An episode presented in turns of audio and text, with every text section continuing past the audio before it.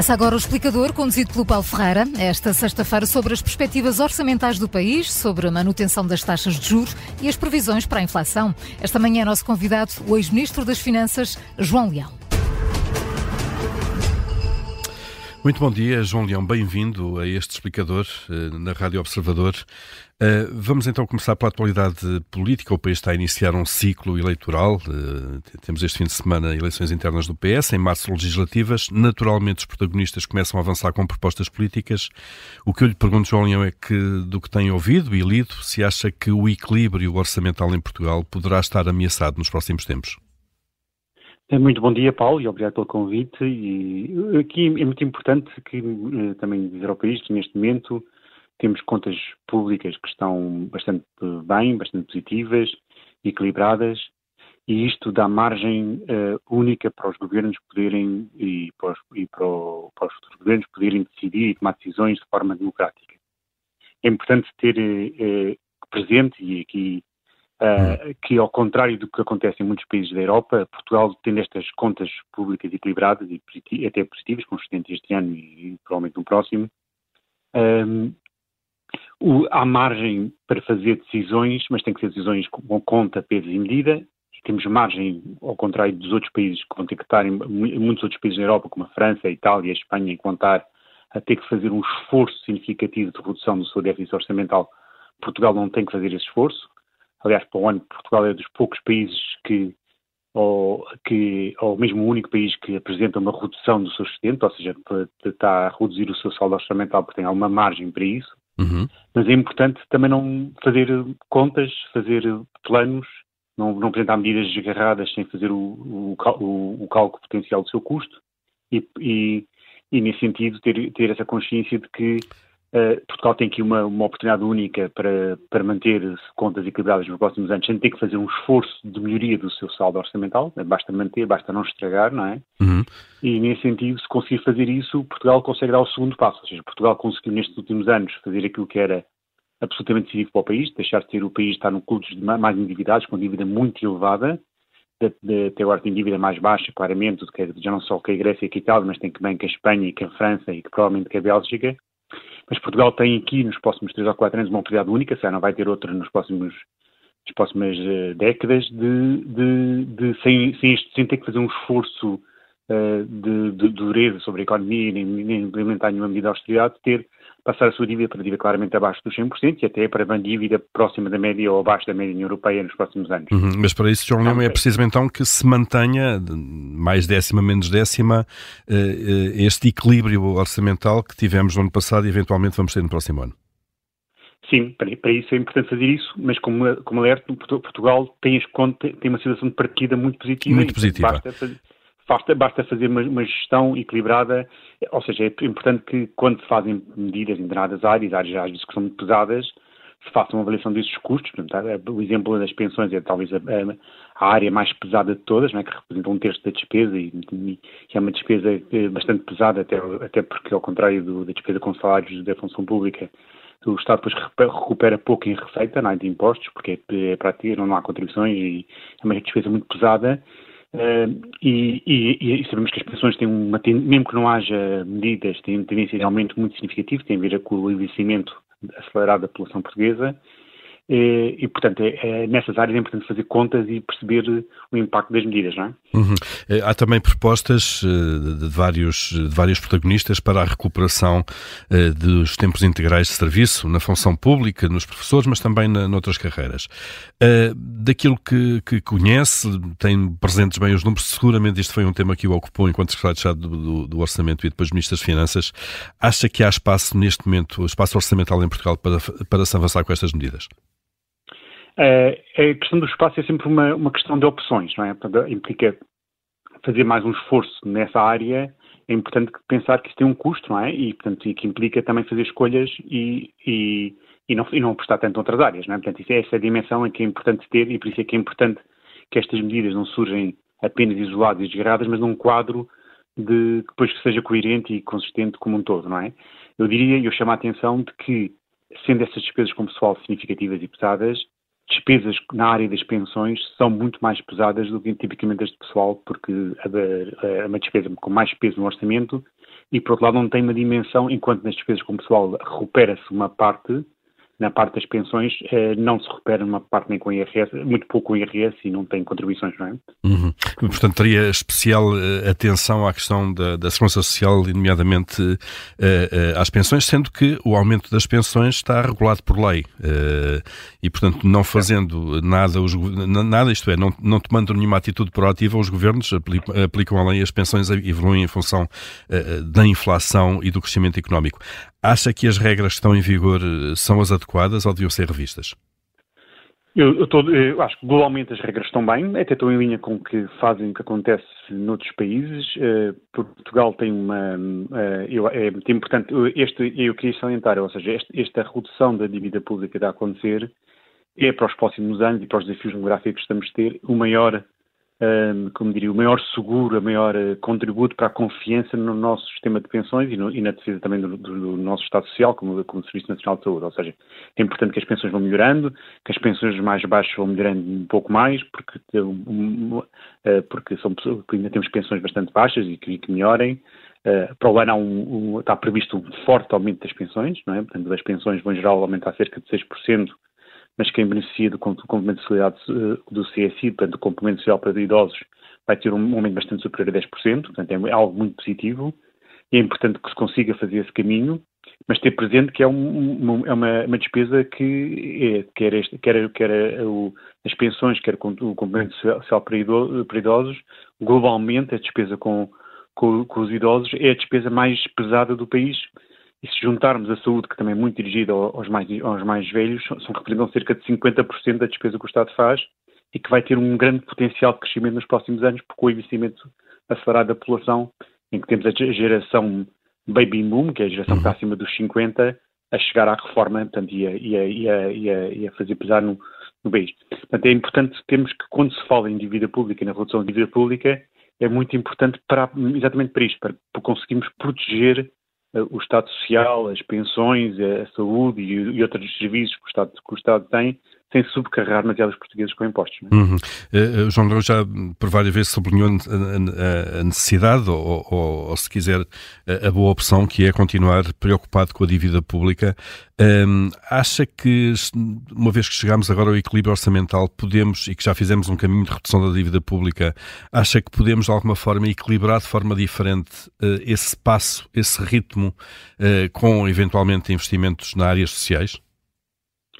Ah, há aqui uma dimensão importante que é, ao contrário do que teve que ser feito nos últimos anos, e digo na última década, não é só desde, desde aliás, desde, provavelmente desde a da crise mundial de 2008, 2009, até, até 2022, 2023, uh, porque depois da pandemia pelo meio, uh, nesta fase os governos têm uma vantagem que tem mais, tem, é, não têm que fazer uma redução do déficit orçamental, têm que fazer um esforço de consolidação orçamental tem que apenas estabilizar as contas públicas, não estragar, ou seja, não deixar degradar o saldo orçamental significativamente, manter as contas relativamente equilibradas. Agora, nesse sentido, e respondendo à sua questão, o, o, o, na parte de investimento, quando se fala da parte mais de investimento público, não é? De, nós temos até 2026, e um pouco depois, a seguir lá com a maior, faz uma execução do PT 2030, na parte de investimento público propriamente dita, o, o grande desafio de Portugal não é, não é tanto mais necessidade de financiamento, é conseguir executar todos os meios financeiros postos à disposição do investimento público. E essa execução de investimento público não é uma ameaça a que está prevista e a que está, tem muito financiamento europeu e é são, são, são, volumes muito mais elevados de investimento, que não se assistiram nos últimos 15 anos, portanto, estamos a investimentos bastante elevados que Portugal tinha antes da crise mundial de 2008, portanto vamos ter investimentos de grande monta, mas que têm grande parte de financiamento europeu e isso em si não constitui uma ameaça, não, não prejudica as mesmas contas públicas e, pelo contrário, ajuda a economia a crescer mais e a estimular mas, e é importante para o nosso futuro. Mas, João Leão, é, há, uma, há, há, sempre uma contraparte portuguesa orçamental nesses investimentos.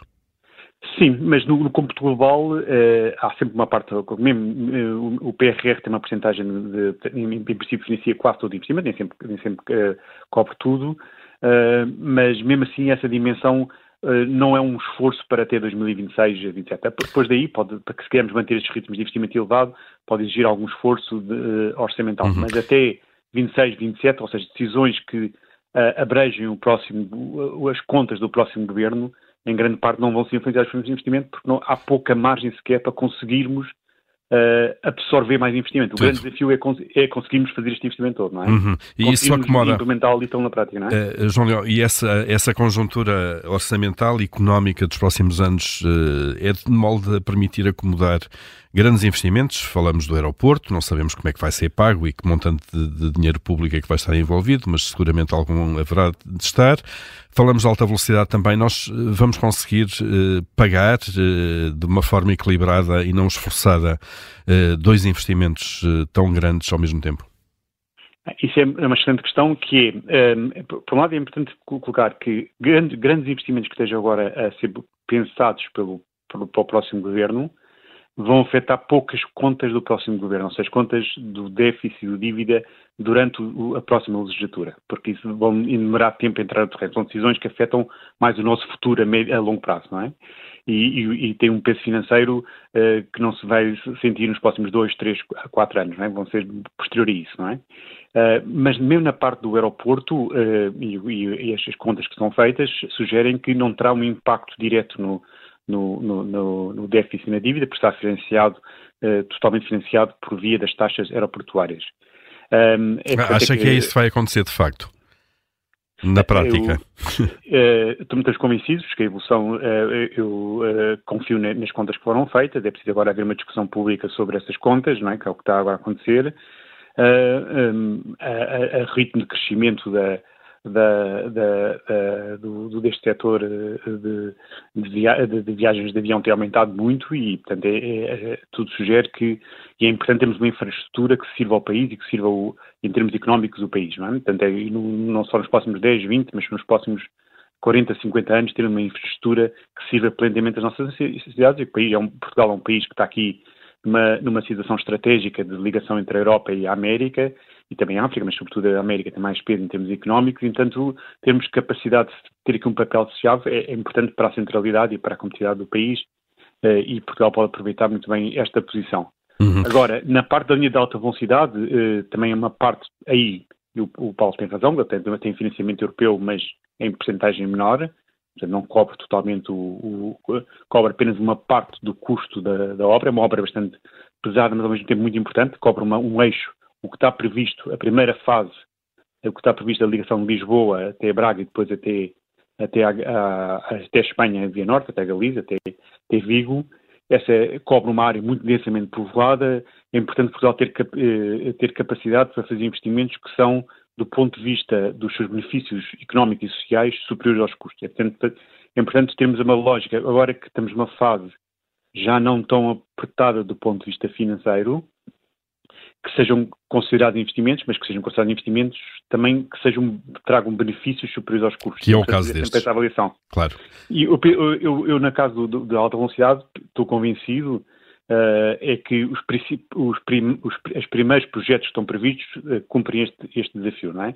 Depois começa-se a colocar a questão de outros projetos de alta velocidade se ainda, se ainda cumprem. Mas este primeiro projeto de Lisboa até, até Vigo, cobre uma área muito de, que passa por Porto e, e por grandes cidades todas aqui do litoral. Terá muito, muita Braga, procura, claro. Muita procura e, e tem aqui um, um traz um, tem um grande benefício para o país, de, também de maior velocidade, de maior comunidade, de, de também do ponto de vista ambiental.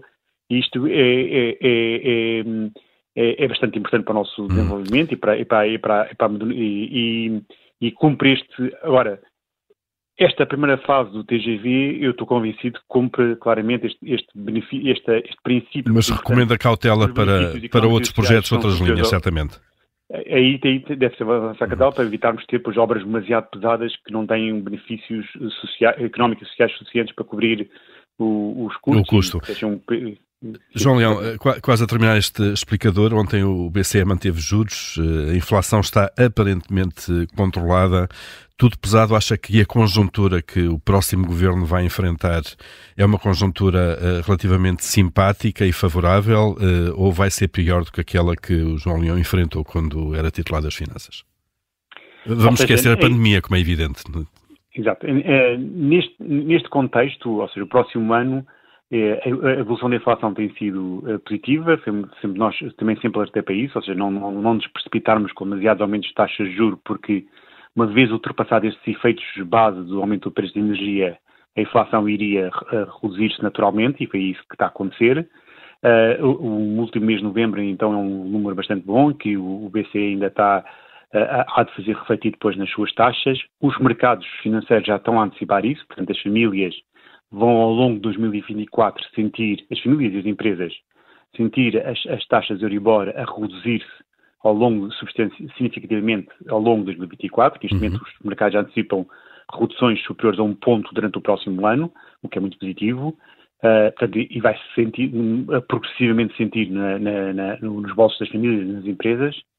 E, por outro lado, também é importante perceber que o ano 2024 é um ano positivo para, para as famílias em particular, porque é o ano em que completa a sua recuperação do rendimento face ao que aconteceu com a inflação. Ou seja, as famílias em 23 já estão a recuperar, mas ainda estão, alguma parte delas... Rendimento real, estava, eh, com aumentos um acima da inflação. Claro. Agora, a partir de 24, o, os pensionistas já vão ter um rendimento real superior a 21, ao período antes deste fenómeno inflacionista. As pessoas que ganham os salários mínimos e muitos outros salários do setor privado já estão claramente acima do, do, do, o rendimento real já recuperou tudo e vai ficar acima do que estava em 21, claramente acima. O salário mínimo já cerca de 6% acima. E depois, mesmo no, no, setor público, várias carreiras que foram valorizadas, não todos, mas, mas todas as carreiras dos mais baixos e outras carreiras técnicos superiores e médicos, etc., já vão ter um rendimento real superior a 21. Portanto, em 24 vai ser um ano que, curiosamente, em 22 a economia cresceu muito, mas as pessoas sentiram perda de rendimento, em 24 vai, esta situação vai se inverter. A economia não vai estar a crescer tanto, mas vai ser aquilo feel good economy, a economia em que as pessoas se sentem bem porque o seu rendimento está a, aumentar e está a aumentar bastante em termos reais uhum. e vão começar a sentir o, o por um lado, uh, primeiro este efeito que eu estou aqui a dizer, a sentir-se uh, uh, o lado positivo do rendimento real aumentar e mesmo aqueles que têm prestações de, de, de, de, de crédito à habitação. De, de habitação e têm custos financeiros mais elevados, esses vão, vão começar, durante o ano 24, a sentir um alívio progressivo ao longo do ano e com redução das taxas de Euribor eh, substanciais. Muito bem. Eh, perspectivas positivas então para as finanças pessoais e familiares para 2024. João, muito obrigado por ter estado neste explicador. Eh, votos de um bom dia e bom fim de semana. Obrigado. Bom dia, muito obrigado.